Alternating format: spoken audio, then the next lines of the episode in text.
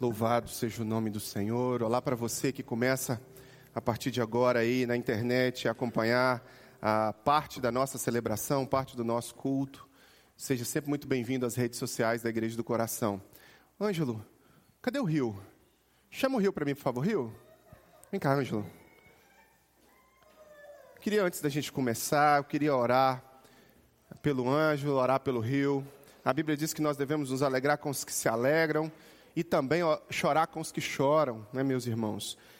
Ângelo, posso te abraçar agora? Eu tinha, estava viajando, infelizmente o Ângelo perdeu o pai e o Rio perdeu o irmão, né? Isso tudo assim.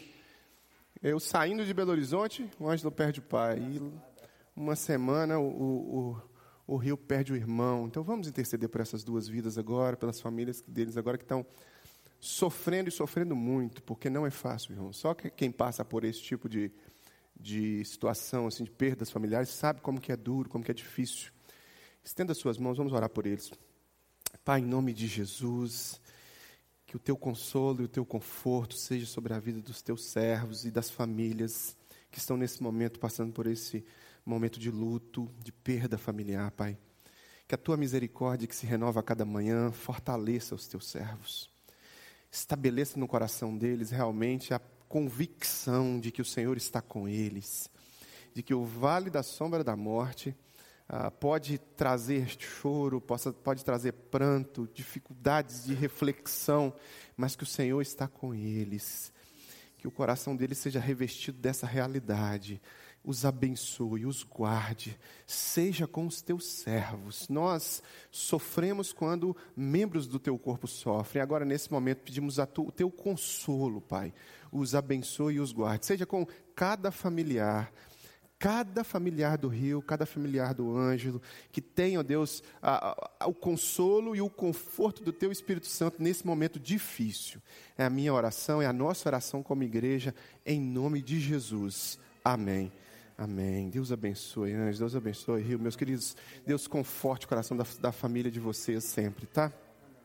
Irmãos, não é fácil, né? Só quem perde um ente querido sabe como que é, como que é. O coração da gente fica, né? Por mais fé, por mais é, convicção que tenhamos, é um momento muito difícil para cada um de nós e que nós devemos passar por ele é, cobertos pela oração e com a graça de Cristo nas nossas vidas.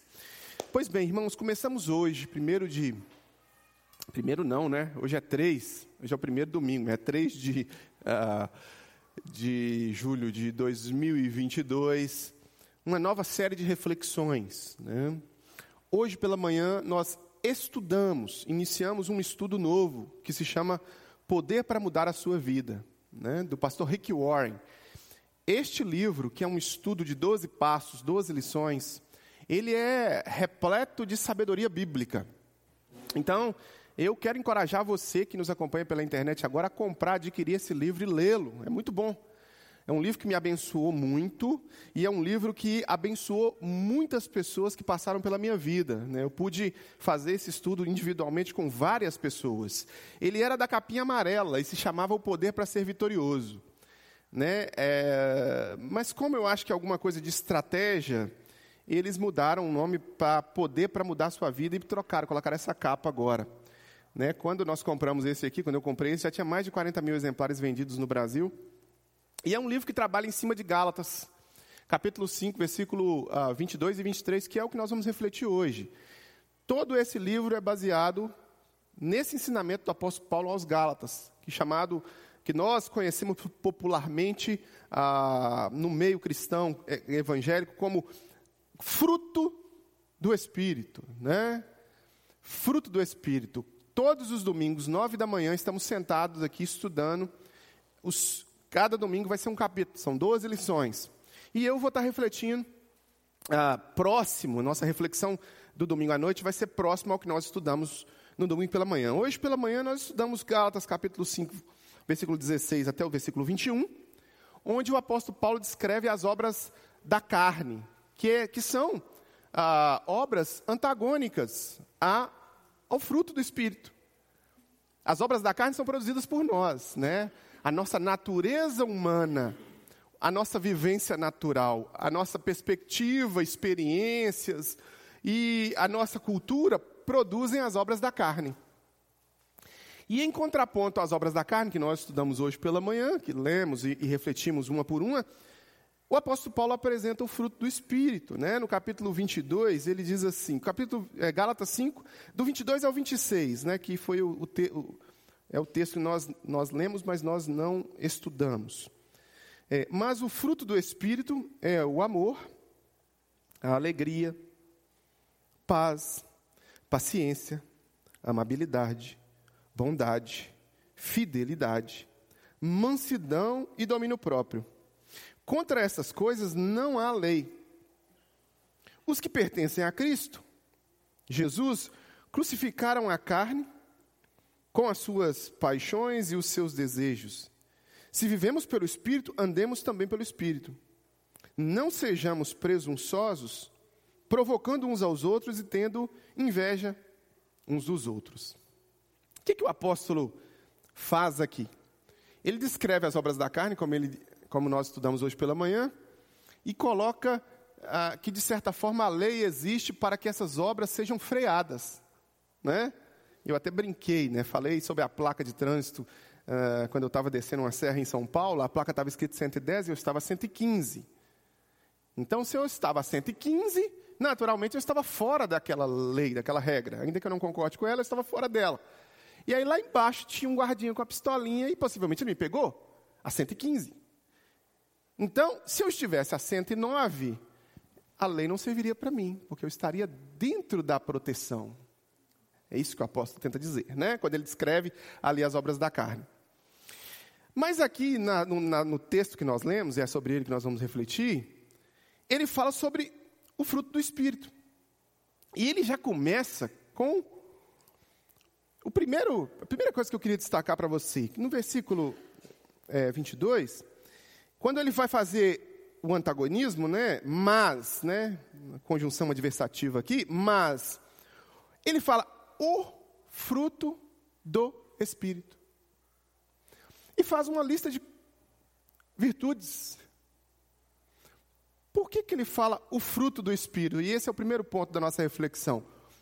O fruto se dá pelo Espírito. Fruto se dá pelo Espírito. Agora, por que, que ele fala fruto e depois ele dá um. Né, não deveria ser frutos, porque ele dá uma lista. Ele dá uma lista. Ô, ô se você puder olhar para mim o que está acontecendo aqui, só para fechar a porta, porque está vazando e está me. É, é, ele dá uma lista de coisas, frutos. Você pega uma cesta, banana, maçã, abacate, tangerina, essa cesta de uma lista com os frutos seria no plural. Mas é interessante que ele fala o fruto no singular e dá essa lista de virtudes. Por quê? Porque é o Espírito que produz na vida do cristão que se entregou a Jesus todas essas virtudes é fruto do Espírito. É como se você tivesse, e hoje Marco chegou lá em casa e me deu uma tangerina de presente. Comprou lá no sacolão, chegou com várias tangerinas. Tá, me deu uma tangerina. Eu peguei a tangerina, abri, aqui fala pocã, aqui fala o quê? Mexerica, é, mexerica. Mexerica, pocã, tangerina. Tem um outro nome engraçado lá no sul, como é que é? Bergamóia, bergamota. Mimosa, bergamota. Você descasca, ali tem vários gomos. Tem vários gomos. E cada gomo você experimenta. É mais ou menos isso. É como se fosse um fruto só, em que cada gomo é representado uma virtude. Mas essas não são virtudes quando são colocadas pelo Espírito Santo na boca do apóstolo Paulo, na caneta do apóstolo Paulo para a gente, não são virtudes naturais que um livro de autoajuda vai te ajudar a tê-las. Porque você vai ver isso quando nós estivermos desdobrando aqui as virtudes, algumas delas não têm nada a ver com o que o mundo coloca como sendo aquilo Por exemplo, deixa eu te dar um exemplo: alegria. Alegria, na perspectiva cristã, não é ausência de sofrimento. Alegria, na perspectiva hedonista, secular, antropocêntrica, é prazer puro.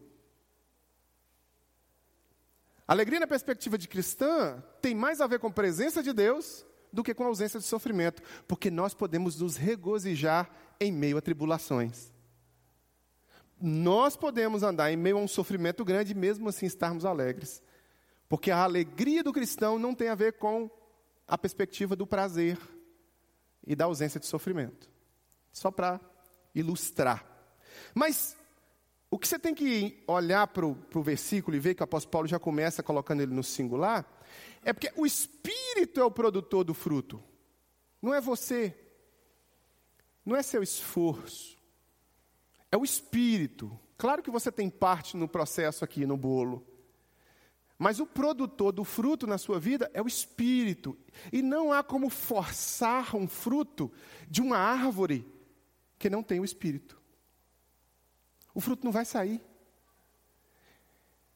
Você pode, de fato, ter uma vida inteira numa comunidade evangélica e não ter um compromisso com Jesus, que é condição sine qua non, ou seja, prerrogativa básica para você ter o Espírito. Pastor, como é que eu faço para ter o Espírito? Eu tenho que rodar no fogo, rodar no manto, girar no não sei o quê, gritar. Não. Isso é coisa humana. Deus não é surdo. Apesar de que o baiano que pregou domingo passado, eu estava acompanhando, enquanto eu não subia no púlpito, eu estava ali com o meu celular, gosta de gritar também, né? Obediência. Ele pregou sobre um tema interessantíssimo. Mas Deus não é surdo. Essas manifestações que nós colocamos como eh, manifestações do Espírito Santo no meio gospel, tem muito a ver com a, nosso, a nossa brasilidade. É um carnaval, né, irmãos? Se você for ligar a televisão e mudar de canal gospel para canal gospel, você vai ver, né? Se você for um culto de uma igreja gospel dessa, você vai ver, é um carnaval. Não tem a ver com isso. Não tem a ver com isso. Tem a ver com transformação de caráter. Né? Tanto que uma das coisas que mais se buscam no meio gospel são os dons do Espírito. E uma das coisas que Deus mais enfatiza são os, é o fruto do Espírito. Porque sem o fruto do Espírito não há dom do Espírito. Eu sou um pregador excelente. Eu tenho o dom da profecia, da pregação, da palavra, de trazer a mensagem. Eu tenho o dom de tal, eu tenho isso. Vaidade pura se eu não tenho o fruto do Espírito. Se eu não tenho esses gomos se eu sou uma pessoa que de fato não desenvolveu e não está em processo de desenvolvimento. Aqui há uma grande diferença, porque você pode estar num nível, você pode estar num outro nível, você pode estar mais desenvolvido, porque aqui é um desenvolvimento a partir do momento que você se compromete com Jesus, que é a condição sine qua non, sem a qual não há possibilidade de ter o Espírito. Então, se você não se comprometeu com Jesus ainda, já vai o primeiro desafio para você, é hora de se comprometer. Para ter o fruto do Espírito, e nós vamos falar sobre cada gomo aqui, vamos tentar falar sobre cada gomo, é, é preciso que você se comprometa com Jesus. Pastor, eu já nasci com Jesus. Não, mentiram para você. Ninguém nasce com Jesus. Você nasce com seu pai, com sua mãe, com a sua cultura. Você nasce puro. Aí você cresce como um pecador espetacular que você é. Jesus te abençoando e você ignorando as bênçãos, Jesus te protegendo e você fugindo do círculo da proteção dele. Até chegar a um ponto em que você alcança a idade da razão, compreensão para desenvolver a fé, porque sem crença não há fé, não há possibilidade, e para crer tem que ter racionalidade. Nós não podemos atribuir a um bebê racionalidade, uma criancinha racionalidade. Ela sabe pecar, porque ela vai aprender a pecar naturalmente com a natureza pecaminosa que há nela mas ela não sabe ainda o que uma pessoa da idade da razão alcança. E você que alcança a idade da razão e mesmo assim ignora um compromisso com Jesus, que é preciso, se com tua boca confessares a Jesus como Senhor e em seu coração crer que Deus o ressuscitou dentre os mortos, se entregar a Jesus. Esse compromisso é uma decisão sua, é você que toma. Então você que nos acompanha pelo vídeo agora, você que aqui está, o fruto do Espírito só virá pelo Espírito, e o Espírito só vai habitar na casa se a casa estiver aberta para esta habitação. Jesus diz: Eis que estou à porta e bato. Se alguém ouvir a voz, eu entrarei em sua casa, com ele você há e ele vai cear comigo. Então tome essa decisão para que o fruto do Espírito possa nascer e os gomos começar a florescer na sua vida. Sem essa decisão não tem jeito do resto se desenvolver. É preciso tomar uma decisão por Jesus. Aí a gente continua e ele vem trazendo aqui o que eu estou chamando de os gomos do fruto. E esses gomos do fruto são praticados, não só teorizados. Os gomos não servem só para a gente ficar teorizando, refletindo sobre eles, pensando, conversando. Não. Isso, irmãos, é para que nós apliquemos em nossas vidas. Na verdade, tudo que o Mestre Jesus ensinou, que os apóstolos uh, e a doutrina apostólica trouxe, serve para a gente aplicar nas nossas vidas e não somente para a gente ficar teorizando. E aí ele vai falar né, que o, o fruto é o amor. Mas o que é o amor? Dentro de uma perspectiva humana, o amor tem muito a ver com as paixões vividas das, nas relações. O amor tem muito a ver com um certo, uh, um certo comportamento de receber e de dar afetos, emoções. E quando se fala de amor na sociedade, via de regra, autores, pensadores, uh, escritores de livros a respeito disso, vai sempre associar o amor a um certo nível de romantismo, a um certo nível meio que das, das relações. O tratado bíblico mais preciso sobre amor está em 1 Coríntios capítulo 13. Né? O amor é paciente e benigno.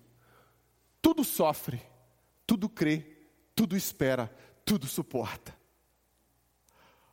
O amor, muitas vezes, da perspectiva cristã, não tem a ver com o amor na perspectiva cultural, hedonista, emocional, às vezes.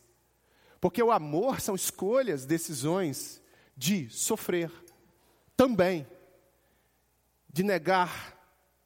Então, o amor sacrificial, de uma perspectiva humana, não é muito bem-vindo. Mas esse amor ele é produzido na vida do cristão na medida que ele se entregou a Jesus e que ali há a morada do Espírito. Jesus habita na vida daquela pessoa e Jesus vai produzir o amor. E o amor flui. E o, e o egoísta se torna altruísta. O zombador se torna submisso à palavra. O amor faz com que uma pessoa que não ah, era dada a cooperar com o próximo se torne um cooperador. E assim vai. O amor transforma. E flui através de nós para transformar a vida de outras pessoas. Esse amor cristão, esse amor sacrificial, é que o apóstolo está falando. E que ele é produzido nas nossas vidas não graças a nossos sentimentos, porque os nossos sentimentos não são bons conselheiros, não é uma bússola moral, não é uma bússola de escolhas e de decisões boa. A Bíblia vai dizer que os nossos sentimentos, ah, ilustrados ali na palavra nosso coração, são enganosos. Vai dizer, o coração do homem ele é enganoso. O que o autor bíblico quer dizer é que os nossos sentimentos são enganosos. Nós, por vezes, guiados por nossos sentimentos, podemos não amar como Deus quer que nós amemos através do perdão, através do altruísmo, através de quebrar uh, o materialismo das nossas vidas e tantas outras decisões práticas que o amor cristão pode produzir nas nossas vidas. Ele vai falar sobre um outro gomo que nós devemos praticar, que é a alegria. E eu falei, alegria não é ausência de sofrimento. O mundo vai pensar assim: não está sofrendo, então está alegre. Não está sofrendo. Está sofrendo, está triste. Não está sofrendo, está alegre. O cristão não pensa assim. O cristão sabe que a alegria do Senhor é que é a nossa força. E que mesmo em meio a tribulações, obrigado, querida. Mesmo em meio a tribulações, sofrimentos, aflições, o cristão se mantém alegre. Alguém me perguntou, Charlie, por que você dá glórias a Deus, mesmo em meio às tribulações que você passa, mesmo sabendo que você está sofrendo porque você é ser humano? Porque eu digo que, de fato, o conceito de alegria que está no meu coração não tem a ver com a satisfação dos meus desejos. O conceito de alegria que tem que estar no coração do cristão não tem a ver com a satisfação do que aquele cristão quer. Porque a vontade de Deus é boa, perfeita e agradável e muitas vezes vai ser diferente da sua. A gente tem um conceito no meio do, do gueto gospel de que Deus tem a obrigação de fazer tudo o que o crente quer. De que o crente pode determinar para Deus, como se Deus fosse um funcionário. Não. Deus não tem que fazer tudo que nós queremos, nós é que temos que fazer tudo que Deus quer. É o contrário. E às vezes, nesse mundo caído, nós vamos passar por tribulações. E Deus nos convida a, em meio às tribulações, ter alegria. Mas como ter essa alegria sem a presença do próprio Deus na minha vida? É impossível. De fato, nós naturalmente, meus irmãos, quando uh, passamos por situações difíceis, complicadas, ou as coisas acontecem do jeito que nós não queremos, simplesmente nós murmuramos, reclamamos. Não é assim? Não aconteceu uma coisa do jeito que eu quero, a primeira coisa é você abre a boca para reclamar. Essa é a natureza humana, essa é a essência da natureza humana. Reclamador profissional, murmurador profissional. O cristão olha por outra perspectiva. O cristão sabe agradecer até pelas coisas que ele não tem. E o cristão tem um coração grato. Um cristão vive uma perspectiva de alegria constante. Paz. Olha que goma interessante esse aqui. Paz. Eu estava vendo um, uma imagem, alguém me mandou uma imagem de uma casinha bem humilde. Bem humilde mesmo. E não deu a impressão de muita pobreza, sabe? Na casinha assim. Mas uma casinha tinha uns, uns, uns, umas galinhas, uns, como se fosse no interior mesmo, e saindo uma, uma fumacinha assim na chaminé, escrito: é, a maior riqueza que um homem pode ter é a paz. Né? Essa paz que o apóstolo, shalom, que o apóstolo nos ensina, o mestre Jesus nos ensina também, ele vai chamar, ele vai dizer que é uma paz que excede o entendimento né, eu ouvi sobre esse, essa paz da boca de uma pessoa. Uma pessoa me disse assim, Charlie, sinceramente eu achei que você estava em choque, estado de choque e tal, quando você estava no cemitério com Karina enterrando o seu filho. Alguém me disse, você, Charlinho é louco, porque eles me chamam de Charlinho, né, minha família? Charlinho é louco, apesar de eu ter quase dois metros de altura. Charlinho. André também me chama de Charlinho, né? André, André é da família. Paz era o que eu estava sentindo. Porque Deus estava recebendo o Tiago no céu. E porque ainda que eu estivesse com o coração arrebentado, sofrimento, a paz que excede o entendimento habitava no meu coração, no coração de Karina. Paz não tem a ver com a condição emocional. Tem a ver com um firme desejo de permanecer-se fiel a Deus. Os irmãos acompanharam? Os últimos meses da minha vida foram muito atribulados. Ainda estão sendo, porque eu tenho que ficar tomando essa água aqui porque eu não estou produzindo saliva. Porque a radioterapia que eu fiz produziu esse efeito colateral. Passei por um câncer há pouco, há pouco tempo. Mas eu tentei ao máximo possível me manter firme, descansando naquele que tem o controle de todas as coisas. Isso é paz. Paz não é ausência de tribulação ou de guerras ao seu redor. Paz é quando seu coração está no lugar certo. Paz não é quando você tem muito dinheiro, não é quando você tem pouco dinheiro, não é quando você tem as coisas, os problemas resolvidos. Paz é quando você tem onde recorrer, de fato, para a resolução dos problemas da sua vida. E você consegue entender que, ainda que a tempestade esteja caindo e o barco esteja balançando, ele pode dormir tranquilo, porque ele tem poder para acalmar a tempestade. Paz é você entender isso. E essa paz não é ela circunstancial, não é por causa da circunstância. A gente canta isso, né? Esta paz que eu sinto em minha alma não é porque eu olho ao meu redor ou não é porque tudo me vai bem, ou não porque eu olho ao meu redor, né? Essa paz que sinto em minha alma, ela tem a ver com a certeza e a convicção de que Jesus está no controle de todas as coisas. E quando nós temos essa convicção, meus irmãos, nós permitimos que o Espírito flua através de nós essa paz.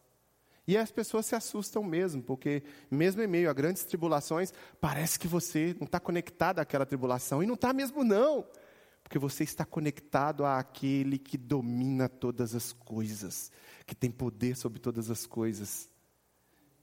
Essa é a realidade cristã. Não tem a ver com circunstâncias, tem a ver com um coração ancorado no lugar certo. Paciência. Fruto do Espírito, meus irmãos. Paciência é um dos gomos. Certa vez eu estava dirigindo, Estava bem cansado. Estava dirigindo, tinha um irmão da nossa igreja sentado do meu lado. Alguém fez alguma coisa no trânsito comigo e eu perdi a paciência e fiquei nervoso. Fiz uma, alguma outra coisa, não sei se eu cortei. Trânsito Belo Horizonte, os irmãos sabem como é que é. Quem dirige sabe como é que é. Teste de paciência, né, Ângelo? Né? O trânsito de Belo Horizonte, ele foi criado na prancheta de Satanás para testar a paciência dos seres humanos. E aí eu tô lá, fiz, aprontei. Aprontei, meus irmãos, fui para a carne, des... dei vazão à carne, Dani. O irmão da minha igreja do lado, como é que pode? Que mau testemunho, pastor. Aí eu peguei, na mesma hora, aquela chicotada do Espírito. Pá! Eu, oh meu pai, me perdoe. Comecei a orar pedindo perdão, segurando no volante aqui. Oh, Deus, me perdoa. E comecei a me penitenciar. O irmão que estava do lado, assim, compassivo, com um coração misericordioso para com o pecador, né? né? Abraçando o pecador. Ô, oh, pastor, pegou no meu ombro. Fica tranquilo, calma, está tudo bem, calma. Você está cansado. Você vai descansar, vai ficar tudo tranquilo. E eu estava realmente muito cansado, estava prestes a tirar férias. E eu disse, mais ou menos o mesmo que Pedro disse para Jesus. Quando, quando Pedro disse para Jesus assim: Tem compaixão de ti, mestre. Jesus disse assim: Para trás de mim, Satanás. Eu disse mais ou menos a mesma coisa, de outra forma. E eu disse, irmão, Paciência não é fruto do descanso, é fruto do espírito. Mesmo cansado, eu tenho que desenvolver espiritualmente a paciência. Eu tenho que ser, eu tenho que ter um ânimo longo, eu tenho que ter uma paciência longa. Então eu não posso me contentar em fazer isso mais. E eu preciso melhorar. Essa é a postura do cristão. Esse gomo não tem a ver também com circunstâncias, mas tem a ver com relacionamento com Deus e submissão a Deus. Amabilidade. Amabilidade num mundo de ódio, num mundo hostil, em que o cristão é odiado por todos. Todos os grupos contemporâneos da pós-modernidade, dos grupos de militância, dos grupos da internet, das, das vespas da internet, dos grupos organizados que se dizem vítimas de minorias, etc, etc, etc. Os princípios cristãos são combatidos, apesar desses princípios cristãos manterem esses grupos protegidos. Porque se não é o princípio cristão, o Ocidente não existiria como tal, e hoje nós estaríamos atirando, por exemplo, homossexuais de prédios. Que não é um princípio cristão, é um princípio islâmico. A Sharia não admite essa prática. Tanto que o Catar vai sediar a Copa. Vocês acham que vai ter propaganda de diversidade lá no Catar? Não. Eles já espalharam outdoor no país inteiro, avisando que lá não.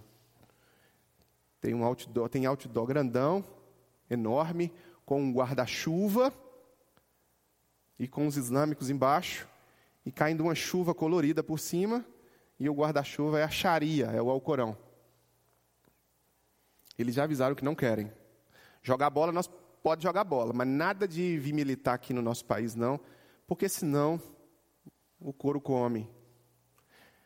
Mesmo apesar dos princípios cristãos terem formatado o Ocidente com toda essa paciência, liberalidade, liberdade, nós somos alvo. Alvo constante de perseguição, quer seja no trabalho, quer seja. E ainda assim, temos que ser amáveis, porque é um princípio, amabilidade. Temos que ser bondosos, bondade. Porque também temos que desenvolver em nós capacidades sobrenaturais de amar, mesmo quando o outro não merece ser amado. Perdoar, mesmo quando o outro não merece ser perdoado. O apóstolo Pedro tenta sair dessa, né? Ele tenta escorregar, ele tenta, sabe, não, o negócio aqui é faca na caveira, o negócio aqui é risca-faca, né? Lembrei agora da porta da minha casa. Na porta da minha casa no interior tinha, uma, tinha um barzinho e um, e um dia eu entendi de onde vem essa origem de onde que vem de fato a expressão? Ah, você morava, você era meu vizinho. André era meu vizinho. Onde vem essa expressão risca-faca? Né? Eu vi um cara puxando a peixeira à noite e rastando e riscando ela no chão. Só vi aquela, aquele fogo assim, ó. Ah, entendi o que, que significa risca-faca. Entendi. Então, apóstolo Pedro chega para Jesus e fala: Ah, mestre, Quantas vezes eu tenho que perdoar? Só até sete? Olha você ver, ele quer já, perguntou, já dando a resposta. Que ele queria, ele queria aprender sobre o perdão, mas ele não queria perdoar tanto. Né? Deu sete, corta o cabra na peixeira. Pedro era mestre nisso, ele era bom nisso. Não. Jesus ensina que o perdão ele é uma dízima periódica. Jesus faz um, uma, uma pegadinha com Pedro que leva Pedro a ser confrontado com a ideia de que a gente não para de perdoar. Agora, o conceito de perdão, ele não pode ser confundido com ser trouxa. Tá? Que você perdoa uma cobra que te pica, óbvio. Mas você não vai botar o pezinho lá para morder de novo. Claro. É óbvio que não, porque você é inteligente. Senão ela vai morder de novo, é uma cobra. Né? É igual um amigo meu. Tinha um pitbull. Não que eu aprove isso, mas o pitbull dele só mordeu ele uma vez. Depois não mordeu mais. Então, você só vai, opa, perdoar. No caso dele, ele não perdoou, não. Ele deu um tiro na, no, no bicho. No caso, no caso, no nosso caso, não. A cobra vai te morder, você vai ter que perdoá-la, porque nós somos cristãos. Fruto do Espírito é o perdão. Mas você não precisa se submeter a ser mordido várias vezes. Não precisa. Bondade. Bondade, ser uma pessoa boa em todos os aspectos. No mundo perverso em que as pessoas são instigadas a ser cada vez mais egoístas. Fidelidade em um mundo que é a, a máxima é a traição. A máxima é a traição. Chique, farinha pouca, meu pirão primeiro. Mansidão. Estou andando um pouco mais rápido aqui, porque eu olhei para o meu, meu relógio aqui e vi que ele já está me puxando a minha orelha. Mansidão. Ser manso e humilde. Que desafio. O mundo que nos coloca em situações de constante mansidão, fruto. Nós estamos falando dos gomos. Domínio próprio. Ah, coisa boa, né? Brinquei hoje com Karina, né? Você olha para Karina assim, ela, Karina é toda zen, né? Quando eu conheci Karina, irmãos, Karina me disse assim: "É, se eu não me convertesse, logo que a gente começou, eu acho que eu ia estar em Londres agora com cabelo roxo, né? Né? Karina, ela é toda. é riponga, ela é toda assim, sabe? Você olha para ela assim, aquela paz. Você escuta a Karina pregar, né? Rosinha, mãe do Renato ali. Rosinha, que está agora no vídeo ali com a gente. Rosinha, Rosinha quando ouve Karina pregar, Rosinha até flutua. Ah, oh, Karina. Eu brinquei com Karina hoje pela manhã. Mas as coisas não são assim o tempo inteiro. Karina não tem esse domínio próprio que parece ter, ela está desenvolvendo. Gente, pessoas mansas. Não quer dizer aqui, eu estou falando Karina, é claro que Karina é uma benção na minha vida, é uma mulher com tem um domínio próprio fora de sério, só de ser casada com essa cruz, só de carregar essa cruz pesada aqui, é, ela com certeza é uma mulher muito mansa. Mas o fato da pessoa ser fleumática, ter um, um temperamento tranquilo, não quer dizer que ela seja tranquila. Muito pelo contrário. Tá? Eu fico brincando com alguns irmãos aqui da igreja que são calminhos, tranquilos e que só olham assim. Eu digo que esses são os mais quando explodem. E, e, não sei se você já viu um desses explodindo, eu já vi. Né? Meu irmão, né, André? André conhece. Meu irmão é calminho, calado, quando ele está nervoso, ele só fica com, com a testa vermelha. Fica uma faixa vermelha, o nariz dele faz assim e a orelha balança. Só isso, mas ele não fala nada. E meu irmão apanhando, né, quando a gente era pequeno. Minha mãe, tá, tá, tá. Meu irmão travava o dente, a lágrima descia aqui, ó. E ele não emitia um som. E isso faltava matar minha mãe do coração, porque ela ficava irada, mais irada ainda, e batia mais forte. E meu irmão Aí no outro dia, sabe o que ele fazia? Ia para a escola de camiseta, para mostrar as marcas que ele tinha no, no, na, no dia anterior. Quando um desses explode, meus amigos, sai de baixo. Por isso que não é, não estou falando dessa mansidão humana, de temperamental, comportamental. O Tim LaHaye vai falar sobre os quatro temperamentos, a gente desenvolve uma teoria na psicologia sobre isso. Não é, essa mansidão, ela não é natural. Esse domínio próprio ele não é natural. É um domínio que vem do espírito. Esse controle de você não, sabe? Ele vem do espírito. Ele não vem de você. É sobrenatural. E isso é desenvolvido na vida daqueles que têm o espírito. Os gomos do fruto são praticados. Então eles estão aqui como teoria para a gente, mas quando a gente é colocado na situação prática do dia a dia, somos desafiados a praticá-los. Então, quando você estiver em momentos extremos, lembre-se: você pertence a Jesus. Você tem em você o Espírito Santo. E quando lhe é exigido, você precisa praticar esses gromos. Agora, um detalhe que o apóstolo vai colocar no versículo é dizer assim: contra essas coisas não há lei. Aí ele continua: os que pertencem a Cristo Jesus crucificaram a carne com suas paixões e seus desejos. Ou seja, pertencer a Cristo é crucificar a carne, é negar-se a si mesmo. Quando alguns procuraram Jesus para falar sobre segui-lo, ele dá isso, ele dá essa orientação. Quer me seguir? Negue-se a si mesmo. Tome cada dia sua cruz. Então, pertencer a Cristo é uma constante luta contra o desejo humano natural para fazer a vontade de Deus que vive sobrenaturalmente em você. Porque Deus ele é onipotente, onipresente, todo-poderoso em sua transcendência, mas ele também é imanente, ele também é pessoal. Ele também vai até você na pessoa de Cristo e te encontra onde você está para habitar em você quando você se entrega a ele na pessoa de Jesus Cristo. Então, pertencer a Jesus é ter essa relação pessoal com Deus, ao mesmo tempo que você tem essa relação pessoal com Deus, você vai se diminuindo para Ele crescer em você. A gente canta uma música que fala que. É, como é que é? Que Ele cresça, eu diminua, que Ele apareça e eu me constranja com a Sua glória. É isso.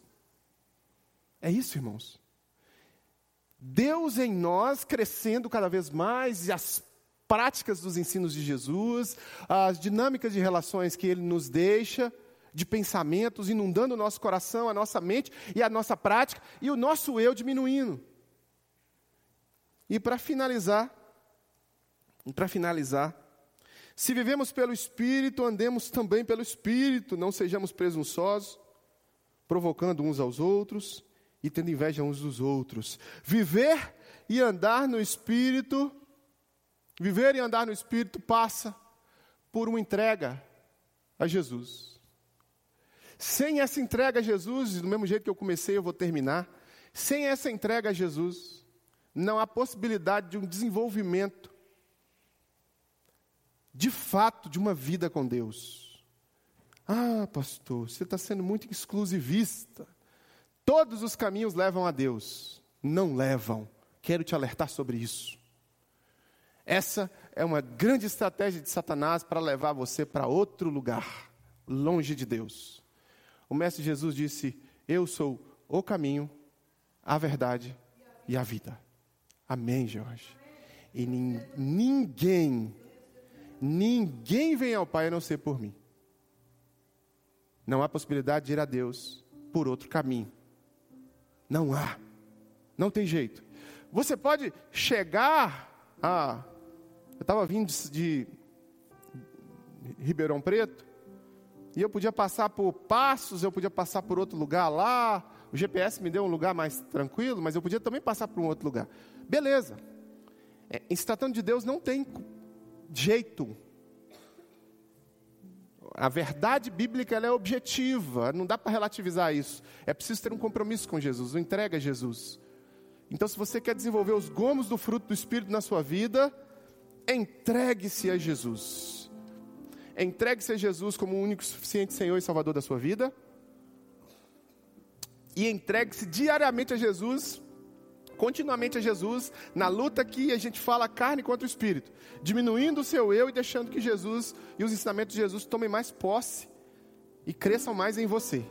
E sejam percebidos pelos que te cercam também, porque é patente na sua vida a transformação operada por quem pertence a Jesus. O apóstolo Paulo vai dizer que aquele que está em Cristo se torna uma nova criatura. Então eu quero te desafiar aqui agora. Primeiro, se você percebe que Jesus ainda não habita em você, que você realmente não é um, um seguidor de Jesus, torne-se se entregando a Jesus. Segundo, se você é um seguidor de Jesus e não está desenvolvendo na sua vida os gomos do fruto do Espírito, é hora de se comprometer mais, dar mais um passo para que esses gomos sejam realmente mais experimentados por você no dia a dia. E você faz isso a partir do momento em que seu coração se quebranta com uma oração diante de Deus, confessando os seus pecados, se entregando a Ele, dizendo: Deus, olha, eu quero. Lembra que eu falei do carro? Eu estava no carro e naquele momento eu percebi que eu precisava confessar a Deus aquele erro. Naquele momento, é assim. Então eu quero te convidar a curvar a sua cabeça, quero te convidar onde você está, a orar comigo agora, e nessa oração entre você e Deus, te convidar e te encorajar a tomar uma posição, tomar uma decisão por Jesus, Autor e consumador da nossa fé. Pai, em nome de Jesus. Em nome de Jesus, agora oramos ao Senhor, convictos de que o Teu Espírito Santo está trabalhando em nossos corações, nos convencendo porque o único que pode nos convencer do pecado, da justiça e do juízo é o seu Espírito Santo. Diante da tua palavra exposta, que o teu Espírito Santo haja em nosso meio.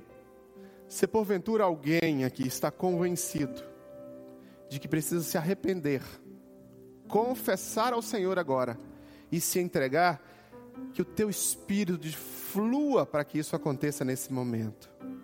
Receba esta confissão, receba esta entrega, receba este compromisso com o Senhor. Sela este compromisso com o teu Espírito Santo e produza novidade e transformação nesta vida, em nome de Jesus. Amém e amém. Amém.